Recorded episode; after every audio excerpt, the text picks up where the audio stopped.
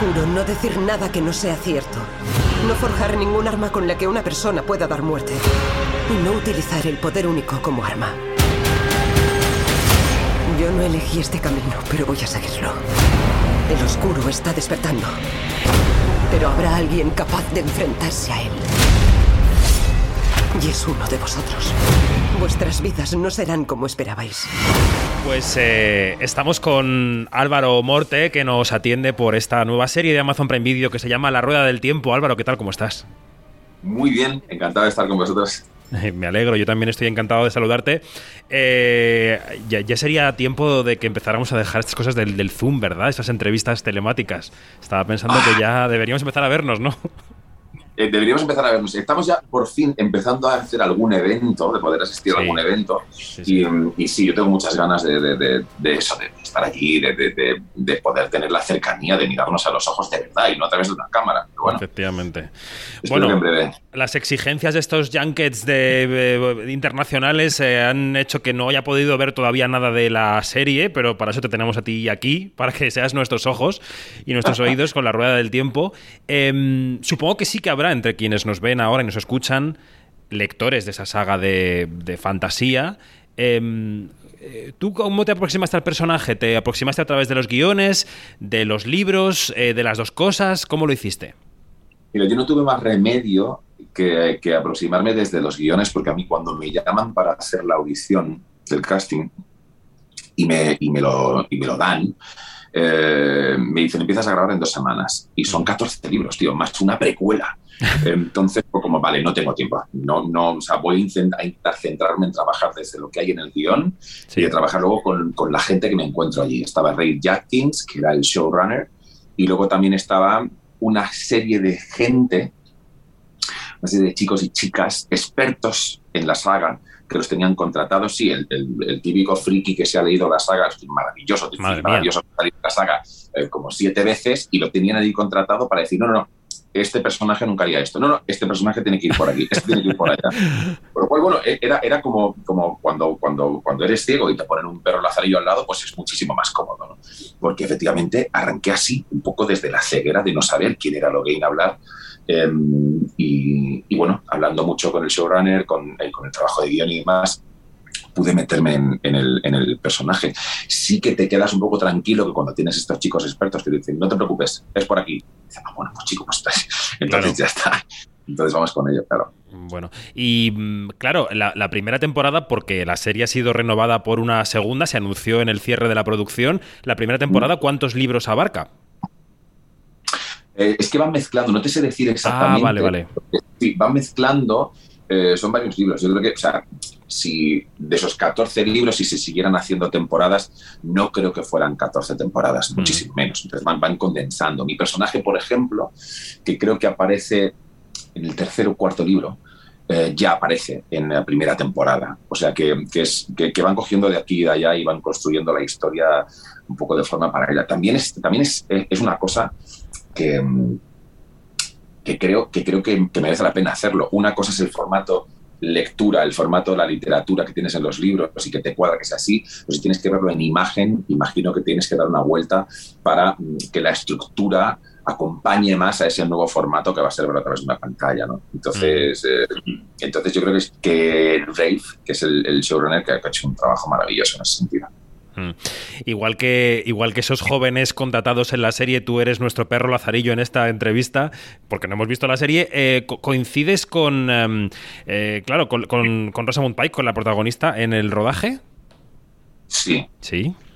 Coincido y fue un absoluto, un absoluto placer. Ella es, ella es, un, ella es una vamos, es un titán em, absoluto de la interpretación y de, la, de, y, de, estar enraizada en la tierra y de tener un poder. Creo que ella tiene más poder que Moraine, que es el personaje que, interpreta en la serie. Y sí, tuve la enorme suerte, la enormísima suerte de poder tener una, una secuencia con ella y, y me, la, me la gocé nadie lo sabe, me temblaban un poco las piernas, pero, pero por estar delante de ella pero me temblaban de la, de la emoción y del gusto, no del miedo. O sea, que me lo pasé muy bien con ella. ¿Y qué tal te llevas con el género de la fantasía? No sé tampoco si en el rodaje había mucha pantalla verde, como se suele decir, si había, si todo era real o tenías que imaginar que ocurrían allí cosas que no estaban ocurriendo. Pues un poco de todo, dependiendo del tipo de secuencia y dependiendo, o sea, yo por ejemplo hay veces mi personaje lanza mm, ondas como de energía, ¿no? Que es este poder único que él es capaz de canalizar, ¿no? Y, mm, claro, tú eso no lo ves en verdad. Entonces tú mm, mueves la mano y supuestamente de allí luego saldrá algo en, el, en, el, montaje final, ¿no? Lo que pasa es que sí que es verdad que yo recuerdo hablar con, el, con, con los directores y con y con, y, con la gente encargada un poco de efectos especiales y demás, y, hablar con ellos, decirle, a mí me gustaría, no sé si luego esto se ha respetado o no, espero que sí, pero, mm, pero te dejaba más tranquilo a la hora de trabajar, decir, a mí me gustaría, según lo que yo estoy trabajando, que como mi personaje canaliza esta energía sea de esta forma que salga de aquí, que vaya por acá. Mm. Entonces, bueno, sí que había un trabajo bastante en equipo en ese sentido y eso, eso se agradece. Pero sí, he tenido pantallas verdes, he tenido cables atados a, lugares imposibles em, que me lanzaban de un sitio para otro. O sea, que vuelas o han sido explosiones. Em, bueno, es que no te voy a hacer spoiler, tío, por favor, no me preguntes más. vale, vale, nos imaginamos, nos imaginamos cosas, nos imaginamos cosas. Eh, da para imaginar, la rueda del tiempo da para imaginar. ¿eh? Vale, vale, lo tendremos muy en cuenta. Tanto esta serie como, como The Head, que llega ahora a plataformas, aunque The Head partió de una idea, bueno, española, ¿no? Pero bueno, quiero decir que, que estás explorando de, manera mm, profusa el, mercado internacional. Evidentemente, el éxito de La Casa de Papel, bien, digamos, te ha ayudado. Em, ¿En qué punto ves tu, tu carrera, Álvaro? ¿En qué punto ves tu carrera después de tener un éxito brutal en una plataforma, de ahora trabajar con Amazon para la rueda del tiempo, mm, ¿te sientes capaz de elegir los proyectos en los que participas mucho más que antes, mucho más que hace cinco años, seis años, por ejemplo? Muchísimo más, muchísimo más. Sería, mm, vamos, o sea, no tiene nada que ver. Hoy por hoy, efectivamente, el, el, haber trabajado en un éxito como La Casa de Papel me ha abierto las puertas a poder elegir proyectos. Em, y eso es algo absolutamente cómodo, es una, es una, es una bendición.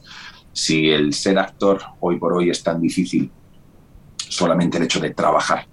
Em, si hay un momento en el, de tu vida en el que, que además imagino que esto será un periodo de tiempo, porque yo también soy muy consciente de que un día estás arriba, otro estás abajo y no pasa nada. Em, eh, sería como, como, fíjate, ¿no? Rueda del tiempo, ¿no? con estas cosas cíclicas justo a colación. Hay momentos que estás arriba, momentos que estás abajo y no pasa nada, hay que asumirlo y ser feliz con ello y ya está. Pero sí que es verdad que al menos en este momento de mi vida sí que puedo permitirme el, elegir los, los, proyectos, lo cual es tremendamente cómodo. Hay veces que te puedes equivocar, claro que sí, tú puedes, te puede llegar un guion maravilloso y de repente pues, pues que la producción no lo acabe siendo tanto como tú pensabas o al contrario, ¿no? Pero, pero sí que es verdad que, que, yo hoy por hoy para elegir miro mucho el guion, miro mucho quién lo va a dirigir, miro mucho em, si puede ser incluso quién va a ser el director de fotografía, quién va a ser el montador, o sea, me gusta ver con qué equipo voy a, voy a, trabajar. Y bueno, mientras, mientras dure esto, pues bienvenido sea, pero bueno, habrá otro momento que no pueda hacerlo, pues ya está tan contento si no pasa nada. Claro. ¿Y, eres capaz de abandonarte en una producción internacional como esta? Abandonarte en el sentido de decir, bueno, aquí está todo tan encauzado, eh, tan medido, hay tanta gente para hacer tantas cosas que yo voy a seguir mi carril, voy a seguir estas indicaciones, me voy a dejar llevar un poco.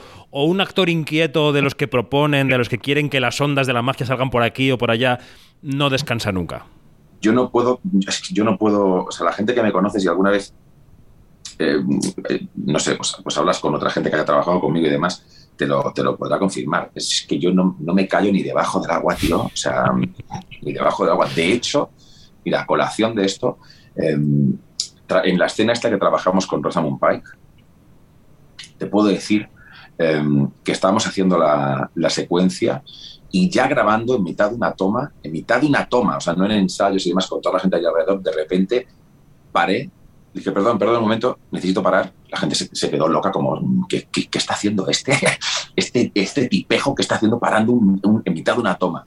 Y digo, perdona, pero es que no sé, no sé, no sé lo que estamos haciendo y la gente como, hostia, ¿cómo? Sí, no, no acabo de entender exactamente qué es, lo que, qué es lo que estamos haciendo con la secuencia. Estamos diciendo el texto y el texto es maravilloso, pero necesito encontrarle un fondo para que esto tenga algo de sentido. Porque no sé exactamente eh, por qué estamos en este punto, en este momento y demás. Y Rosa Mumbai, que la tenía delante, me miró de arriba abajo, que ella también es productora, y se me acercó, me miró a los ojos lentamente y digo, vale, ya está, me, van a echar, me echan del rodaje, van a buscar a otro Levine.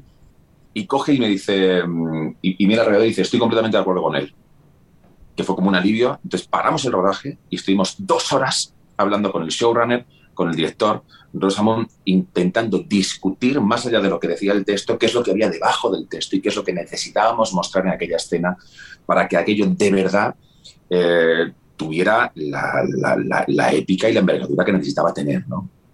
Con lo cual, eh, de la misma forma que te digo que estaba completamente emocionado de trabajar con, con agradecido de la vida, aprendiendo muchísimo y, completamente encantado. Em, de estar con, con, con, con, semejante monstruo de la interpretación, em, yo no lo puedo evitar, no lo puedo evitar. Si veo que hay algo que no está acabando de funcionar, em, al menos según mi criterio, que igual mm. llega otro y dice, cállate que, que, esto, no, esto no es así, pero, pero según mi criterio, yo necesité parar aquello y, y, luego, luego acabamos todos como muy contentos con el resultado, pero, pero sí, yo no, a mí me da igual lo grande que sea la producción, el nombre que tenga el director, eh, me da, yo humildemente voy a intentar hacer mi trabajo eh, de la mejor manera posible y ya está. Hay veces que, tienes todos los factores a favor, hay veces que tienes alguno en contra, pero bueno, hay que intentar lidiar con ello para intentar salvar la situación, tío. Qué interesante. Bueno, pues deseando ver ese resultado. Álvaro Morte, gracias y suerte. Gracias a vosotros. Un beso fuerte. Un abrazo.